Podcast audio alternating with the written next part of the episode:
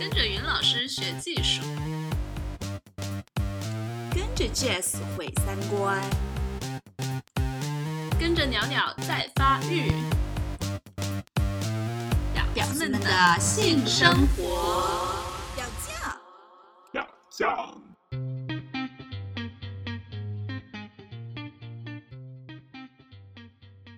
大家好，欢迎收听这一期的表酱，我是云老师。今天我们依旧来谈一谈呃跨性别这个群体，关注一下跨性别群体的这个权益。呃，今天呢，我有幸请来了两位非常有名的嘉宾，也是很难得能够遇到。呃，一位是来自东北跨性别支持网络的创始人辛言，而这个网络呢，也是东北唯一一个关于跨性别的这个 NGO 的组织，对吗？呃，另外一位是呃东也是东北 LGBT NGO 的呃工作人员留言，他呢也是跨性别性工作者，一个纪录片叫《妖女妖儿》，这个女妖就是呃妖。怪的妖的左右两边，女妖儿的导演。好，我们现在请两位给我们观众打个招呼吧。大家好，我叫刘岩，来自东北，呃，从事 N LGBT 领域的 NGO 已经有五年的时间了。那在二零一四年，呃，我们拍摄了一部关于跨性别性性工作者的题材，叫《女妖儿》，然后它的英文名叫 Magic。呃，谢谢大家。嗨，大家好，我叫刘新言，是东北跨性别支持网络的负责人，现在在爱之援助实习。哇，谢谢两位，因为这次真的是很难得，因为《女幺儿》这个纪录片，它现在你们是从东北一路南下，然后去了好多个城市，对吧？我们稍后会来继续谈一下这个纪录片。那首先呢，就是说，我想请两位就是大概聊一聊自己，就是对于性别，还有就是如何开始关注跨性别这个群体的。我们留言先开始聊一聊。好，嗯、我们因为我们机构的沈阳爱之援助是呃二零零二年成立的，然后我们一直最开始是做艾滋病的工作，然后是从零六二零零六年开始呢，关注 LGBT 的权益和文化，所以我们就接触了很多 gay、拉拉和跨性别人群。那大家都知道，在东北我们有很多人妖，但是人妖是一个很有贬义性的词汇，但是我们就会呃跟跨性别的姐妹也都叫人妖，我们就习惯了，我们就有点像酷儿那个词的来历。嗯然后从此以后，我们就特别关注这个人群。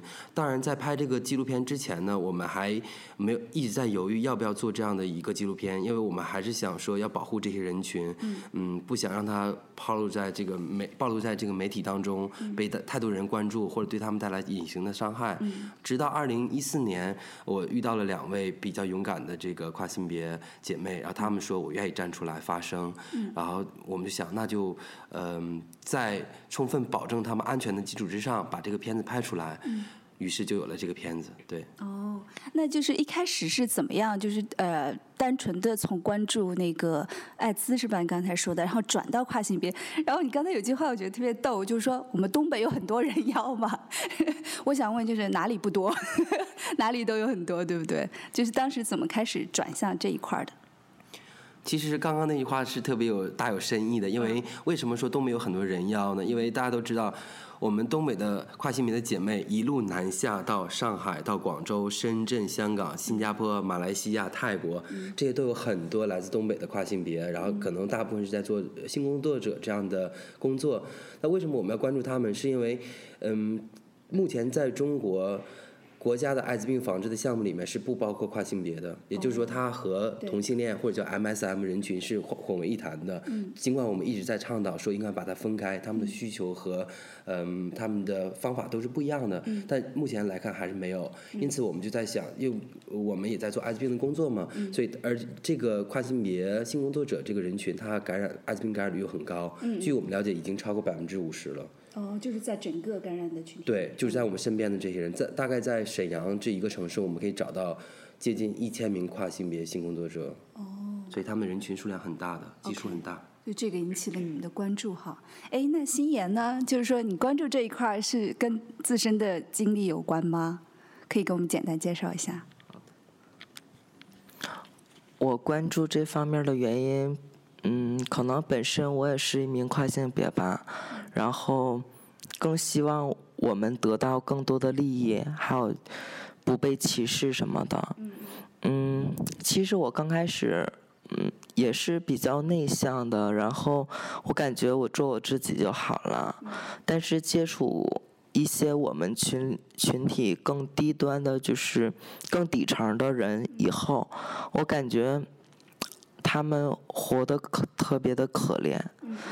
我想通过我的一点努力，能够帮助他们就好了。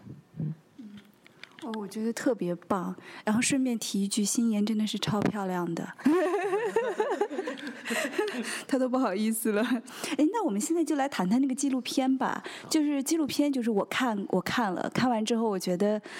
特别的，嗯，就是很感动，我自己很感动。说实话，就是它里面可能是真的是这就是非常生活的细节的展现，但是很多地方都引起了我的思考。所以我想先就是请那个留言跟我们谈一谈，就是当时就是有怎么样的一个契机，就是想要拍这个纪录片，以及简单跟大家介绍一下这个纪录片的内容，因为我觉得不是所有人都有机会能够看到。呃，首先呢，我还是要感谢一下这个北京北京吉安德。呃，和库尔大学，因为我是在参加这样的培他们的一个叫库尔大学纪录片训练营之后，呃，才开始关注这个纪录片的。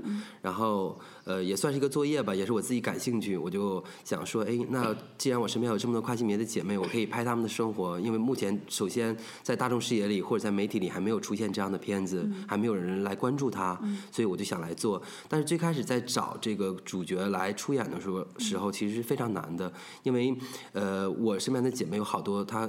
有有没念过书的文盲，彻就彻底的文盲，他连微信打字都不会，他只会发语音。嗯嗯。然后这样的话，他在组织语言，在我们交流的时候，就可能很难在媒体上呈现一个比较好的、比较连贯的这样的画面。嗯。因此，我们在找的找主角的时候也非常困难。嗯。直到有一天，我认识了这个片子的主角大米和程程，他们俩就很勇敢。嗯。而我发现，其实我在拍的时候，我并没有说我列一个访谈访谈提纲，我要拍你十个问题，你准备好十个问题，然后我们就结束了。嗯。就是说我今天来拍你的生活。对，它是很真实的生活状态的呈现。就是你的生活，然后我可以什么都不知道，然后我们就来交流就好了。是，就是从我来认识你的过程，就让大众通过这个片子来认识大家。对对。然后我们就聊，从东聊到西，从南聊到北，然后就聊他们的生活、他们家庭，然后接纳呀，还有有的已经结婚了，有的有孩子了，嗯所以就。那个那个片子的信息量特别大，最后我们在剪的时候也遇到很多困难，就是我们录了大概有二十多个小时的素材，但是有很多素材是不能用了，因为比较敏感。嗯，比如说关于可能有一些。他讲到别人有这种吸食毒品的情况啊，还有超高的艾滋病感染率啊，这种是我们还是不能提的，所以就只能在性的这个话题上多展开一些讨论。嗯，你你看片子，你应该能发现，其实他们，呃，不管他们住的房子多么贫穷，他们每个月收入多少多少，但是他们还是很乐观的。他们生活的，他们他们的语言也好，他们生活的态度都是很积极向上的。对对对。就是我是人妖怎么样，我卖淫又怎么样，但是我很开心呢。对对对对。我很享受我现在的状态。对，就该追求的生活状态是还是有，嗯。所以呢，我其实很不想说让让大家看到我的片子之后说我对这个人群很同情，或者我对他们很崇拜。我不希望有这样。我希望大家看这个片子的时候就是很平淡的哦，原来有这样一群人，他们是这样的生活状态，跟我们是不一样的，就仅此而已。所以我没有太多的目的性去做呈现这样的片子。对对对，对我觉得这点特别好。就是刚才您说，就是可能让大家觉得说哦，有这么一群人，他生活的状态跟我们不一样，但其实，在很大程度上，他跟我们是一样的。就是我们每天的生活的状态也是这个样子，只不过就是说他们只是在性别上可能跟我们有一点点的不同。呃，另外就是在这个我很好奇，就在拍这个纪录片的时候有遇到一些阻力吗？就是当时有没有？当然两位主角既然他们很勇敢，愿意那个配合的话，可能就是在演员这一块阻力比较小哈。就是在比如说在宣传的时候啊或什么的，有没有出出现过一些问题？呃，宣传的时候，其实我们从这个片子还其实还蛮有名的吧，因为在比如说北京，呃，在北京，在香港，在呃沈阳，在很多大城市都放过，而且在国外的电影节，比如在印度，在波士顿，在呃旧金山、柏林、荷兰都有放过这个片子。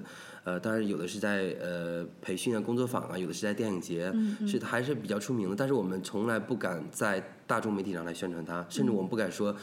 嗯，在网放到网上让一些人来观看，因为这样的话，毕竟他们的身份比较敏感，因为提到 性工作者还是在国内还是非法的。嗯这样的话，如果暴露出来这个身份，还是有他们有可能被警察的骚扰啊什么的。嗯嗯呃，这个就很难，所以我直到目前我们还要一严格的控制这个片源，不让它流入到网暴露到网上，让更多人看到。但是只要是有社区的人，比如说 NGO 的人也好，大学的老师、大学的社团，任何一个机构联系我们说我要放这个片子，我们都会同意的。哦，其实还有更大的一个阻力是，嗯，往往好多时候跨性明星工作者，他们就我们拍摄的人群，他们自己不知道风险。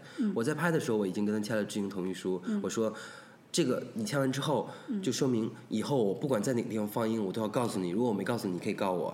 他说不需要，他说你可以放到什么优酷啊，放一些大的网站，我们要出名，我们要变变电影明星。他们根本不知道这个会给他带来什么样的风险。哦，对他们自己没有注意保护。对，包括我每次放完之后，都有一些国内国外的媒体说，哎，我可以可不可以去采访这些人？嗯嗯但是我心里知道，如果别人以猎奇的角度来采访你的话，我是绝对不会让他来采访你的，因为而且你又自己又不会评估风险，你又不知道这个报道报道出呈现出来什么样子的，所以很危险。对所以你能帮他们挡挡过去的，我一般都会帮他们挡过去。对对对，因为可能抱着就是来采访人的那个目的和心态，不见得是是是我们想要的，对就可能会不太受控这样。是的，是对的。，哎，那新妍在你们就是这个 N NGO 工作的过程当中，有没有觉得对于就是跨性别，比如说跨性别的性工作者，他们就是经常遇到的呃问题和困难主要有哪一些？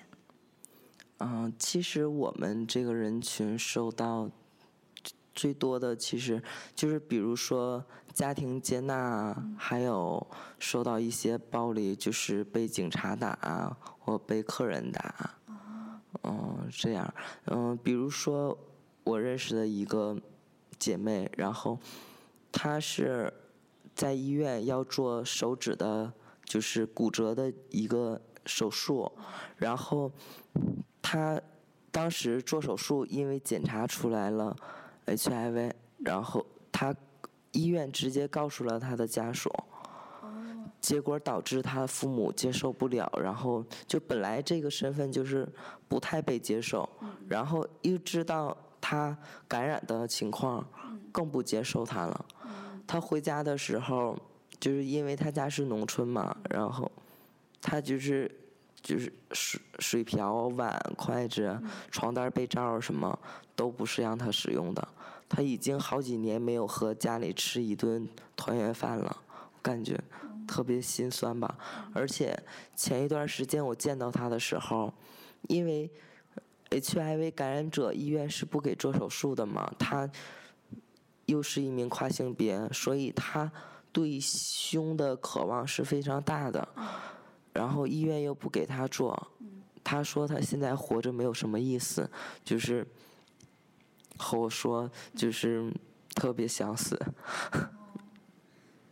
哦，这这个问题其实还是还是挺严重的，我觉得。就是首先就是刚才新妍提到的这个案例里面，就是他的 HIV 感染情况，医生应该是没有权利直接告诉他的家人的吧？这个，嗯，还有就是说，比如说这个呃基本的就是性传播疾病的这个科普，就比如说 HIV，你一起吃饭是没有问题的，就这种基本的知识的科普。另外就是关于就比如说在呃预防，就比如说戴套啊、安全性行为这方面，就是你们会对他们有一些相关的就是指导吗？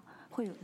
这是从二零零二年开始，我们每天都要做的事情。我们一周至少要去两次他们去他们工作的公园，有好多人在公园里面接活。是那公园里大家就知道，每个活可能就三十五十、一百块已经很大的一个活了。嗯所以他们对安全套的使用量是非常大的。可能有的人一晚上要接十个活、二十个活，一个活二十块，所以他的安全量就是用的很费。我们基本上每周两至少要去两次去给他们发安全套，但是可能我们跟其他的组织可能不太一样，我们会说你要多少给你多少。嗯嗯嗯我们会想办法去上面多申请一些，嗯嗯但是你就没有钱，我们可以自己去买，但是我们不会说来一次就给你三个两个，然后你签个字，嗯我们就会，比如说你要一百个，给你拿一百个，你要两百个，给你拿两百个，至少也要安全，因为一旦你感染艾滋病之后，如果你不戴安全套，不光传染了别人，对你自己伤害更大的。是的，是的。对的。所以这个就是说，你是可以，他可以任何人都可以到你们这里来拿那个安全套，对吗？所有人都可以来拿，不管你是什么身份。哦 OK 以往也有很多女性的性工作者，还有一些 gay 啊什么都会来拿，而且都是免费的。哦，了解。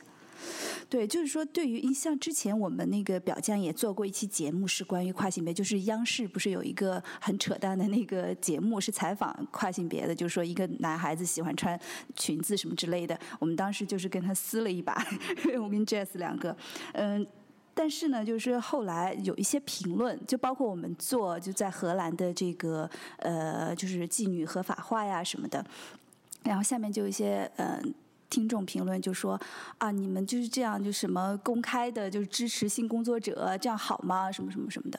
但是，所以我就是想问问两位，就是说，嗯，在这方面，就是我相信你们有更多的感触，就是 LGBT 他所遭受的这种社会歧视和排斥，就是你们想对社会做一些怎样的呼吁呢？嗯，我先说一下我个人的价值观。首先，我是呃不太接受。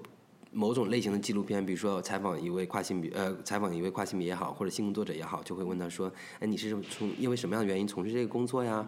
有的人可能会说什么家破人亡啊，什么癌症晚期呀，什么生活所迫，对，离婚啊，被被甩掉了，然后就生活所迫来从事这个职业，不管是妓女也好，或者是跨呃呃性工作者也好，我都不太喜欢这种单一的传播方式。我认为。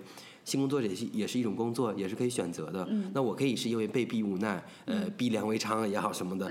我也可以是我愿意，我喜欢的。我记得我身边有个跨性别姐妹，她跟我说的很经典的话。她卖淫已经有十几年了，她通过卖淫给自己的父母买了房子，买了车，又给自己买了一个房子。她改善了她父母的生活。她跟我说的很经典的一句话是：我左手握着金钱，右手握着鸡巴，中间夹着快乐。他说：“这就是我的人生，但是我很喜欢他。”嗯嗯嗯。对，所以那对于我们的态度是，我们当然我们机构倡导的也是呃性工作合法化，至少要非罪化。嗯。这样的话，嗯，因为今天晚上我们还要去东莞，就是大家也知道东莞这这方面，一旦你把它。呃，就是怎么说，警察抓的很厉害的话，那他一定会从事到地下。那这这样地下反而更不安全，对自己也不安全，对嫖客，对所有的人都不安全。对对对。所以为什么我们我们要对这样的一个工作有歧视呢？他这个工作没有伤害到你的权利，没有伤害到任何人的那人身安全和权利，所以我们应该去尊重他，应该至少应该接受他，不要去歧视他和排斥他。嗯，是，我觉得对这个性工作的排斥和污名，很大程度上就是还是根源于对性的一种污名，他就会觉得说你。用性来换取钱就是肮脏的，因为性本身就是肮脏的。他会有这种，他觉得这不是你正当的付出劳力所应该获得的报酬什么的。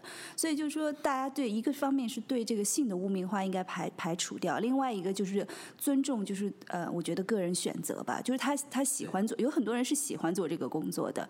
然后很多人就说啊，难道他没有其他的工作可以做了吗？有啊，但他不想做呀。他觉得，所以我觉得这个是对于职业的那个高低贵贱，大家也不应。该有这么多的偏见，心妍，你觉得呢？就觉得说呼吁，就是说呃，其他人，然后和社会的其他群体，对于那个 LGBT 这个群体，应该抱一个怎样的态度来对待？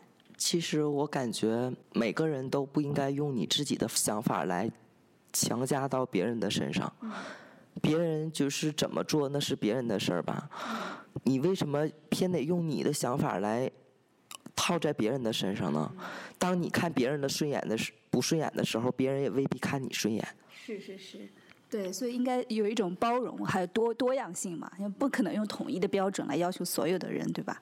然后另外就是，就是我对这个纪录片，咱们纪录片比较好奇啦，因为我想，也许我们的那个听众会很想看这个纪录片，就是有没有这种可能？就你们接下来的行程是怎么样？就是是对其他的就是是对公众开放的吗？就他们想去看的话，有途径可以去看到吗？